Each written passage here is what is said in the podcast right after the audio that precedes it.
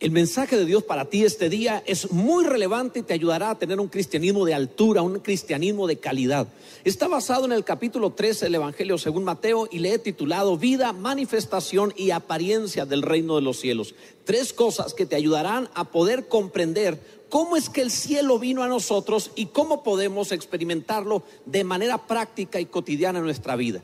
En el capítulo 13 de este Evangelio según Mateo tres veces se dice eh, una y otra vez al respecto de cómo se manifiesta y cómo es la vida de este reino. Pero utiliza una frase que por lo menos en estas siete parábolas lo está, dice una y otra vez, el reino de los cielos es semejante. Apariencia semejante, el reino de los cielos es semejante. Para ilustrarlo, para entenderlo mejor, me gustaría pensar en aquella fruta llamada kiwi, que es una fruta que a lo mejor en apariencia no es muy agradable Quiero pensar en el primero que se atrevió a morderla. No sé cómo se atrevió. Esa cosa parece un gremlin que te va a morder a ti.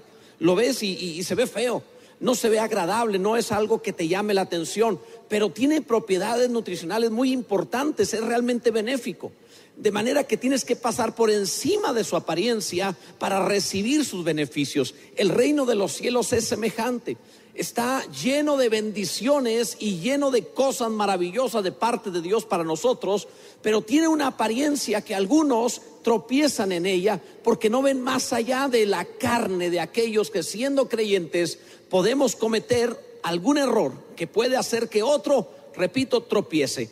Ahora, cuando vemos esto en la palabra del Señor, después de las enseñanzas de Jesús sobre el sermón del monte, las bienaventuranzas, el estándar de la vida cristiana, y luego de pronto nos eh, presenta a sus discípulos y vemos la vida de Pedro, de Tomás, de Judas y todos estos, encontramos una incongruencia entre las enseñanzas de Jesús y lo que estaban viviendo sus discípulos. Y al mirar la carne de sus discípulos, nosotros podríamos tropezar. Eso es muy común, el ver la carne, el tropiezo de alguien te hace tropezar a ti también, lo cual es un error.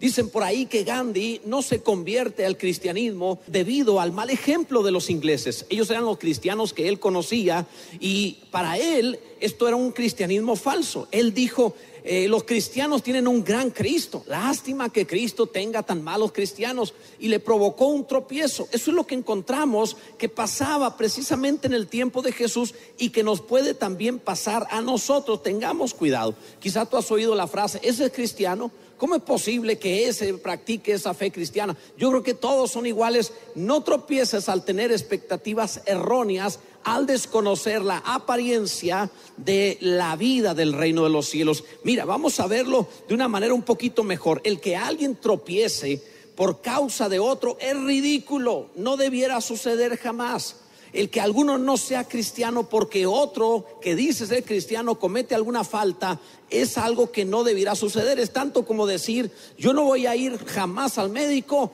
porque en los hospitales está lleno de enfermos. Eso es ridículo. Es como pensar, no voy a ir al gimnasio porque cuando voy al gimnasio me encuentro personas con sobrepeso ahí, por eso no voy a ir. Es ridículo pensar en no estaré o no seré parte de la iglesia porque encuentro un pecador ahí. Es absurdo, pues por eso es que están dentro de la iglesia, porque están ahí para ser transformados, para ser cambiados, para que el reino manifieste su vida en una transformación paulatina hasta que se haga evidente que ha conocido al Salvador. El Evangelio según Mateo trata acerca de Cristo como el Rey y trata del reino de los cielos para que nosotros podamos experimentarlo. Por eso es importante esta enseñanza, esto que quiero darte hoy. Es de suma importancia. Primero, la vida del reino es espectacular. Lo que tú tienes que saber es que el reino de los cielos es espectacular, su vida es tremenda. Mira, los capítulos 5 al 6 hablan de las bienaventuranzas y menciona cosas tremendas. Además, en esa porción, cuando el Señor da este sermón, eh, habla de los cristianos como la sal de la tierra. ¿En serio? La sal de la tierra, los que preservan, los que evitan la corrupción del mundo, aquellos que le dan sabor al mundo, también por supuesto, los mismos que son como el salario, de ahí viene la palabra salario de sal son los que le ponen el valor al mundo. De verdad el cristiano así. Jesús dijo eso. También dijo, son la luz del mundo. ¿Cómo es posible llamarlo de esa manera? Que sin los cristianos, sin la iglesia, el mundo está en tinieblas. Jesús lo dijo. Si lo hubiera dicho otro, nosotros pensaríamos que está exagerada la, la, forma en la cual nos definió, pero es Cristo el que lo habló. Él dice que eso es lo que nosotros somos. Es la radiografía, el video, la muestra para Dios de lo que significa la iglesia, el reino de los cielos manifestado en esta tierra. Es algo así como si pensara, por ejemplo, en los Estados Unidos, una nación próspera, abundada de todo bien, que literalmente es la nación más próspera de la tierra en este momento. Pero alguno diría que acaso no hay pobres ahí y no vas a negar la abundancia de esa nación porque te encuentres pobres en ella. El que haya pobres en ella no niega su riqueza. De la misma manera, el que te encuentres creyente no viviendo la gloria del reino de los cielos, no niega que la vida en el reino de los cielos es gloriosa.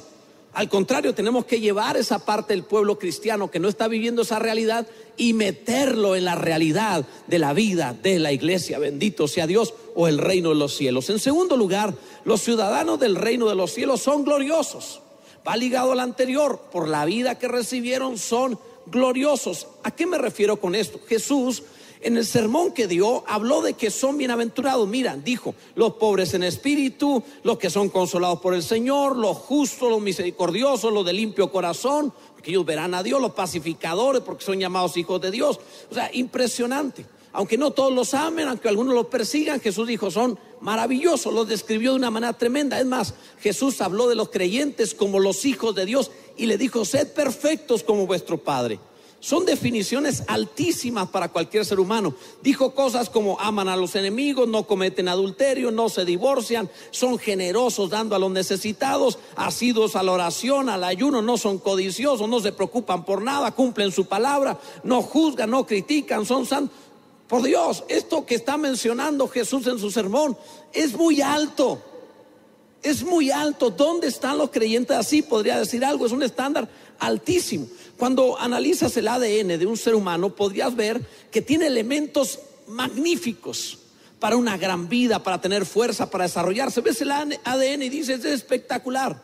Luego ves el comportamiento de esa misma persona de la cual se analizó su ADN y vas a decir, ¿por qué hace lo que hace si tiene una vida tremenda? Debes entender primero que la vida, la fuente, la esencia es espectacular. Luego atenderemos la parte de la apariencia y la transformación. Pero debes comprender que la vida que Dios te ha dado en Cristo es fuera de serie. Tiene ese potencial de todo lo que Él dice en las bienaventuranzas y en el sermón del monte. Bendito sea Dios. La manifestación del reino de los cielos va también un poco más allá. La vida es interior y es lo que va a producir todo. Pero luego hay una manifestación externa. ¿A qué nos referimos? Mira, del capítulo 5 al 7 habla de la vida, pero luego del 8 al 12 empieza a hablar la manifestación, el poder del reino de los cielos en este mundo. Empieza a suceder toda clase de cosas maravillosas. La palabra te presenta, por ejemplo, dijo Jesús, si yo por el dedo de Dios echo fuera a los demonios, ha llegado a vosotros el reino de Dios. Entonces, ¿qué es el reino de Dios manifestado? Es que ese potencial que hay dentro de nosotros sale para producir libertad, para producir santidad, para producir sanidad, para producir restauración, para producir la vida interior afuera manifestada. Jesús habló de estas cosas de una manera espectacular. No solo queremos tener una doctrina, no solo queremos eh, gozarnos del sermón del monte y decir, oh, qué bonita las bienaventuranzas. Queremos experimentar que esta vida se manifieste afuera con poder de manera gloriosa. Bendito sea Dios. Te lo explico así. Vamos a suponer que alguno tiene duda de que en su casa exista corriente eléctrica. Se fue la luz por la razón que fuera. Entonces, no importa si llama o no a la central, a la compañía de electricidad, no importa si llama o no, de todas maneras va a ser algo muy sencillo. Ver los apagadores para ver si funciona y si tiene electricidad en la casa. Eso lo vamos, lo vamos a hacer todos. ¿A qué me refiero con esto? Que no queremos información, queremos demostración. No queremos solamente saber que hay electricidad corriendo por la casa. Quiero que se prenda la luz, quiero que los aparatos eléctricos funcionen. No solo quiero tener la doctrina del sermón dentro de mí. Quiero que se manifieste afuera, que haya poder de Dios manifestado afuera de manera evidente, que sucedan cosas gloriosas. Bendito sea Dios. Por eso te hablo acerca de estas cosas. En cuarto lugar, debemos esforzarnos por manifestar el reino de los cielos que está dentro, que salga, que esté afuera, que pase algo fuera de nosotros. Te lo digo de esta manera, mientras veamos hombres y mujeres en tinieblas, divorciándose, metiéndose en problemas, defraudando, mintiendo, viviendo de una manera incorrecta, no vamos a poder decir que el reino de los cielos se ha manifestado. Tenemos que llegar al punto eficaz, evidente, de que el reino tiene una demostración externa y que algo está realmente sucediendo. Jesús, hablando de esto, dijo en el capítulo 10 de Mateo, yendo predicar diciendo, el reino de los cielos se ha acercado. Fíjate por qué. Sanad enfermos, limpiad leprosos, resucitad muertos, echad fuera demonios, da de gracia lo que de gracia recibisteis, bendito sea el nombre de Dios. Esto es lo que debe ser evidente, real. Dios ha puesto una vida dentro de nosotros, pero esa vida debe salir. Lo que tenemos dentro que dice, bienaventurados estos y estos y estos que está dentro, tiene que expresarse afuera. Te lo eh, ilustro de esta manera. Yo soy de un pueblo llamado La Junta, el municipio de Guerrero, en Chihuahua. Y en ese pueblo recuerdo que de pronto las calles eran oscuras y de pronto alguna calle, una porción de calle, ponían luz en la parte de afuera y cambiaba de tinieblas a luz. Era evidente, no todo había cambiado pero ahora había luz, la calle se veía, distinta. Y esto es lo mismo que sucede cuando realmente entra en nosotros la vida de Dios, el reino se manifiesta, algo va a suceder. Quiere decir que todo cambió, todavía todo no, pero hay evidencia de que Dios está allí ha pasado algo, la luz ha sido encendida, nuestro andar ha cambiado, hay cosas que están sucediendo en nuestra familia, hay cosas que están sucediendo en nuestro vivir, hay cosas que están sucediendo con cada área de nuestro ser. Dios ha llegado a nuestra vida, bendito sea el nombre del Señor. Alguno debería decir, amén, gloria a Dios. Ahora bien, todavía falta algo más. Jesús dijo, eso es maravilloso, lo parafraseo las bienaventuranzas, ser la, luz, ser también este, la sal de la tierra. Esto es glorioso. También el poder manifestado es maravilloso. Ante eso todos diríamos, el cristianismo es espectacular. ¿Por qué entonces algunos tropiezan? Te lo dije empezando el mensaje. Porque para algunos están mirando la apariencia, están mirando no la vida interior, no la manifestación del poder de este reino, sino están viendo errores, apariencia. Y Jesús dejó en claro enseñarnos sobre esto para que no tropecemos. Mira, por ejemplo, no tropieces en la apariencia del reino de los cielos. Mateo 13 tiene siete parábolas. Estas siete parábolas tratan una y otra vez de la apariencia. Por eso dice, el reino de los cielos es semejante. ¿Semejante a qué? Dice, el misterio del reino es que tiene una semejanza. Jesús habló de esto. ¿Cuál es la semejanza a la que se refería? Mira las parábolas. La semejanza es que todas tienen un elemento malo dentro de lo bueno.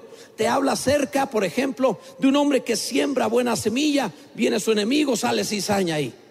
De un hombre que arrojó una red, saca peces buenos, pero también salieron peces malos allí.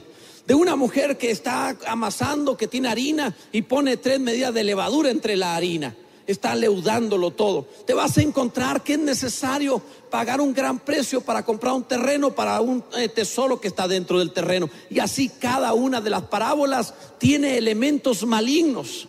¿Cómo es posible que Jesús nos esté diciendo que el reino de los cielos tiene la apariencia de algo maligno dentro de su, de su manifestación como reino? ¿A qué se refiere? A que todas las manifestaciones del reino de los cielos en este mundo, pon atención a eso, tiene un elemento negativo que hace tropezar a algunos. Y es ahí el centro principal de este mensaje. Todo este capítulo fue dado para que no vuelvas a tropezar jamás por ningún elemento que parezca ser parte del reino de los cielos. No vuelvas a tropezar jamás. Es como pensar en voy a dejar la medicina porque quiero evitar una inyección. Por causa de la inyección, mejor me arriesgo a morirme como esté. No quiero nada. O, no volveré a comer en toda mi vida porque un día que comí algo no me gustó o me hizo daño.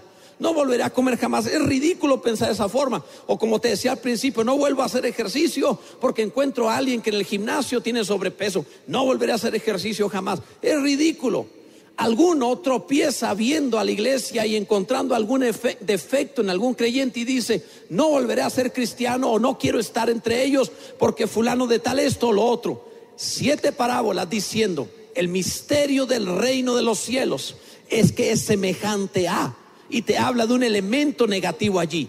Escucha esto, la apariencia del reino de los cielos no es la realidad, no es permanente, es algo que va a cambiar, es una apariencia. No te escandalices con lo que es temporal. No te escandalices cuando encuentres a un hermano que todavía no es todo lo santo que va a llegar a ser. No te escandalices cuando encuentres una familia cristiana que no está viviendo toda la gloria que podría vivir. No te escandalices cuando te encuentres una congregación que no está ayudando, haciendo tantas buenas obras como a lo mejor debiera hacerlo. Está en un proceso de gloria. Tiene en su interior la vida del reino. Tiene también la manifestación en que hay poder, hay cosas que suceden pero todavía falta que este misterio de los elementos negativos dentro sean removidos y así pasará. Bendito sea el nombre del Señor. Escucha, hay quienes se rinden ante la apariencia del reino de los cielos. Hay quienes se rinden de una forma en la cual dicen, bueno, yo no quiero ser cristiano. Otro dice, eh, ok, voy a hacer, pero vamos a bajar las cosas. Creo que Dios sana, pero voy a elogiar la enfermedad. Creo que Dios prospera, pero creo también que hay, hay virtud en la pobreza. Alguno puede pensar, todos lo hacen y es una forma de rendirse. Algunos se rinden porque han visto la apariencia del reino de los cielos. Yo no sé si tú en tu hogar te rendiste. Yo no sé si en tu casa dijiste, se vale todas estas cosas, finalmente nadie es santo, nadie es bueno, nadie es justo. Has tropezado al ver la apariencia, has tropezado al ver la cizaña, al ver el pez malo, al ver aquel elemento negativo que fue incluido en este misterio, el reino de los cielos. Cuidado con ello, no tropieces. No te rindas ante una vida mediocre diciendo que al fin y al cabo no lo voy a conseguir nunca. No te rindas. En otras palabras, no olvides la vida del reino y la manifestación del reino solo por la apariencia temporal. La vida va a surgir a su tiempo. Bendito sea Dios. No siempre estaremos limitados. No siempre seremos eh, frágiles o estaremos envueltos en carne. La palabra de Dios nos da una promesa gloriosa.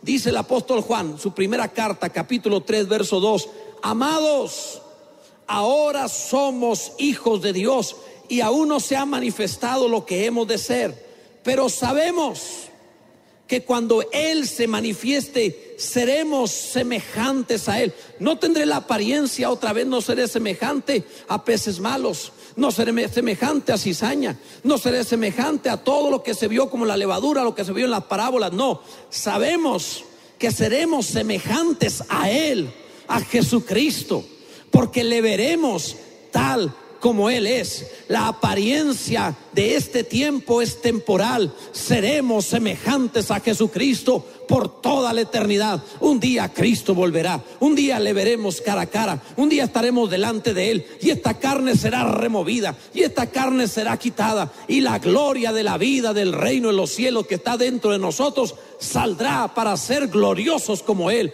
Bendito sea el nombre del Señor. Esto es glorioso, Él es maravilloso. Gloria a Dios. No critiques jamás que el reino de los cielos esté en crecimiento y te encuentras a un hermano inmaduro todavía. No critiques una obra antes de que esté terminada. Jamás se critica ni una pintura, ni un edificio, ni una obra musical antes de estar terminada. Está en proceso y debes saber que ese hermanito, que esa hermanita está en proceso. Debes saber que el que empezó la buena obra la terminará hasta el día de Jesucristo. Un día nos veremos gloriosos, un día estaremos brillando, un día seremos espectaculares. Aún los ángeles nos verán y dirán, ustedes son distintos, ustedes son gloriosos, ustedes se parecen al que está sentado en el trono y ellos mismos reconocerán, no somos más de carne, somos los hijos de Dios. Es más, más que hijos, semejantes a Él. Bendito sea el nombre del Señor. Esto no es ligero, amado. La palabra entonces te habla acerca de la vida del reino, la manifestación del reino y la apariencia del reino. La apariencia pasará, la vida va a permanecer, la vida va a estar allí. Ten cuidado de enfocarte en eso. Amamos la iglesia porque la iglesia es el reino de los cielos independientemente del recién nacido, del que está en proceso de cambio, amamos la iglesia porque la iglesia es el reino de los cielos. Todas las parábolas muestran un elemento negativo, cierto, pero sabes, todas las parábolas también muestran un elemento muy positivo. Y el elemento muy positivo es que Dios está dispuesto a seguir invirtiendo en el reino de los cielos. No importa que sembraron cizaña, Él no tiró el campo, Él siguió hasta cosechar su trigo. No importa que a lo mejor escondieron levadura, Él siguió presentando la ofrenda, Él habría de conseguir el pan. No importa que habría peces malos, Él siguió tirando la red. Dios está dispuesto a seguir invirtiendo en la iglesia independientemente de lo que esté en proceso o en formación o en cambio dentro de la iglesia. Dios sigue invirtiendo. Y si Dios sigue invirtiendo, sigue tú creyendo, sigue tú perseverando, sigue tú fiel, sigue tú buscando. Sé de los que siguen adelante. Algunos se quedarán en el camino, tú sigue adelante. Algunos caminarán más despacio, tú sigue adelante. Algunos llegarán mañana, tú sigue adelante. No te detengas, la apariencia del reino de los cielos pasará, pero la gloria será permanente. Bendito sea el nombre del Señor. Esto es maravilloso, amado. Y esto nos enseña también, por supuesto, a que como el Señor perseveremos en ello. Si Dios sigue invirtiendo, invierte tú también. Mira, el Señor fue capaz de venderlo todo para conseguir la perla de gran precio. Algunas veces se dice que nosotros debemos dejarlo todo por la perla que es el Evangelio. Eso no es la traducción correcta, la interpretación adecuada, que no necesariamente está mal, debemos hacerlo, pero la realidad es que esto es lo que está diciendo, es que nuestro Señor Jesús vendió todo, dejó sus atributos divinos, se hizo hombre, descendió hasta nosotros, lo vendió todo para comprarte a ti, porque Él considera que sigues valiendo la pena. Él considera que tú eres muy valioso, que vale la pena seguir invirtiendo en ti. ¿No crees tú también que deberías seguir invirtiendo tu vida en la iglesia, la obra de Dios, el reino de los cielos? Claro que sí, bendito sea Dios. No vayas a pensar que esto es caro. No vayas a pensar que esto es costoso. Quiero explicarte la diferencia entre costoso y valioso. Cuando alguno piensa que algo es muy costoso, eh, debe ser costoso porque aquello no corresponde a su valor, si no, no es costoso. Por ejemplo, si tú compras un automóvil que está viejo, que no es un clásico, que es simplemente una chatarra y te cuesta 50 mil dólares, te engañaron. Has tirado un dineral por algo que no lo vale. Eso es costoso. Pero si tú vas a comprar un automóvil Aston Martin del 2020 y tú lo vas a comprar, o sea, del año es cuando estoy predicando y tú vas a comprarlo, este, a lo mejor por 200 mil dólares, es barato, porque vale mucho más. Eso ya no es costoso, porque su valor es más grande que su precio. ¿Comprendes esto? Dios considera que tú no eres costoso. Dios considera que tú eres valioso. Dios sigue invirtiendo en ti. No es costoso, es valioso. La iglesia no es costosa, no es vale la pena. La iglesia es valiosa, es gloriosa. Es el reino de los cielos por el cual Cristo murió. Por tanto, invierte en tu vida en ella. Vale la pena. Tú debes ser de los que buscarán las sillas primeras.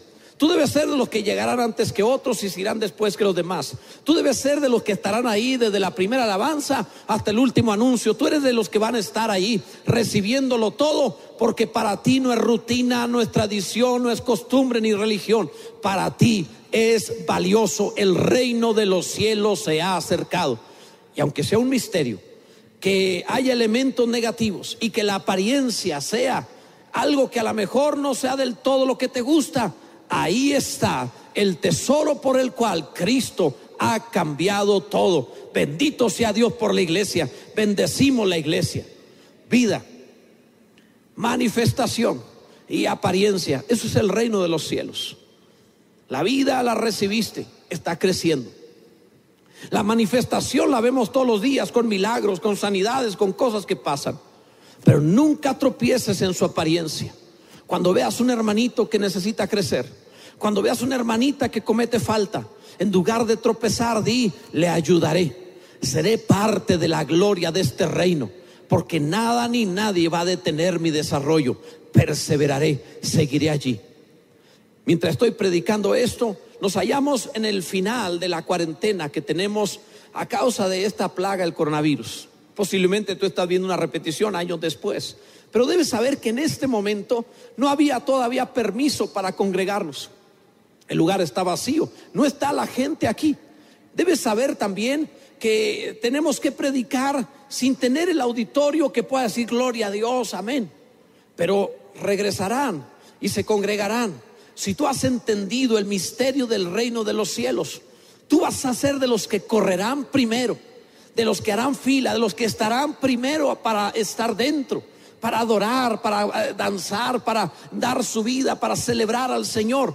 Porque tú has entendido que esto, el reino de los cielos, la iglesia, es tan valiosa que absolutamente nada te impedirá ser de los mejores cristianos dentro de ella. Es para ti la invitación. Si estás en otra ciudad, si estás en otro país, seguramente hay una iglesia cerca de ti porque el reino se ha extendido. Está llegando hasta ti. El reino de los cielos se ha acercado. Tú tienes que ir también a ese lugar, tú tienes que ir a congregarte. Pero si estás en una ciudad donde tenemos iglesia de palabra viva, estamos transmitiendo en este momento desde Pino y Cosmos, ven con nosotros. Ven a la iglesia. Sé parte de aquello por lo cual Cristo murió. No murió por otra cosa. No murió por tu trabajo. Perdóname, tampoco murió para que estés más cómodo. Murió por su iglesia. Cristo amó a la iglesia y se entregó por ella.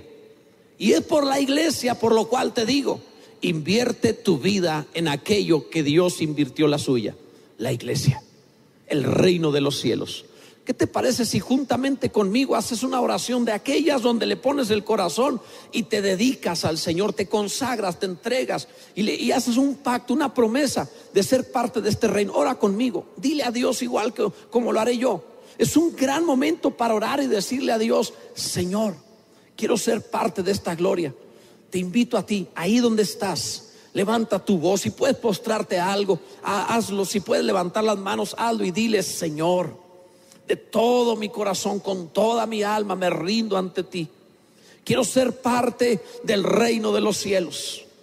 Ahora entiendo que antes de que yo vaya al cielo, el reino de los cielos vino a mí. Pero yo no solamente quiero doctrina, quiero que se manifieste, quiero que sea evidente, quiero que sea real. Ahora, Señor, pongo mi vida en compromiso, en pacto contigo. Desde este día yo seré de aquellos que hacen que el reino de los cielos avance. Haré que la iglesia prospere y esté bendecida. Nada me hará tropezar. No habrá algo que vea, que sienta o que me parezca que me haga tropezar. Yo estaré siempre de pie, ayudando a otros, siendo bendición a otros, en el nombre de Jesucristo, mi Señor. Esta no es una oración común. Está basada ahí en Mateo 13 para hablar acerca de lo que el Señor quería darte. Este misterio está llamando a hombres y mujeres de toda cultura y estrato social y económico para que se involucren en la obra más grande de todos los tiempos. El reino de los cielos se ha acercado. Te esperamos. Cuando podamos congregarnos y esto haya pasado, corre a la iglesia y sé parte con nosotros de este maravilloso misterio. Que Dios bendiga tu vida en Cristo Jesús.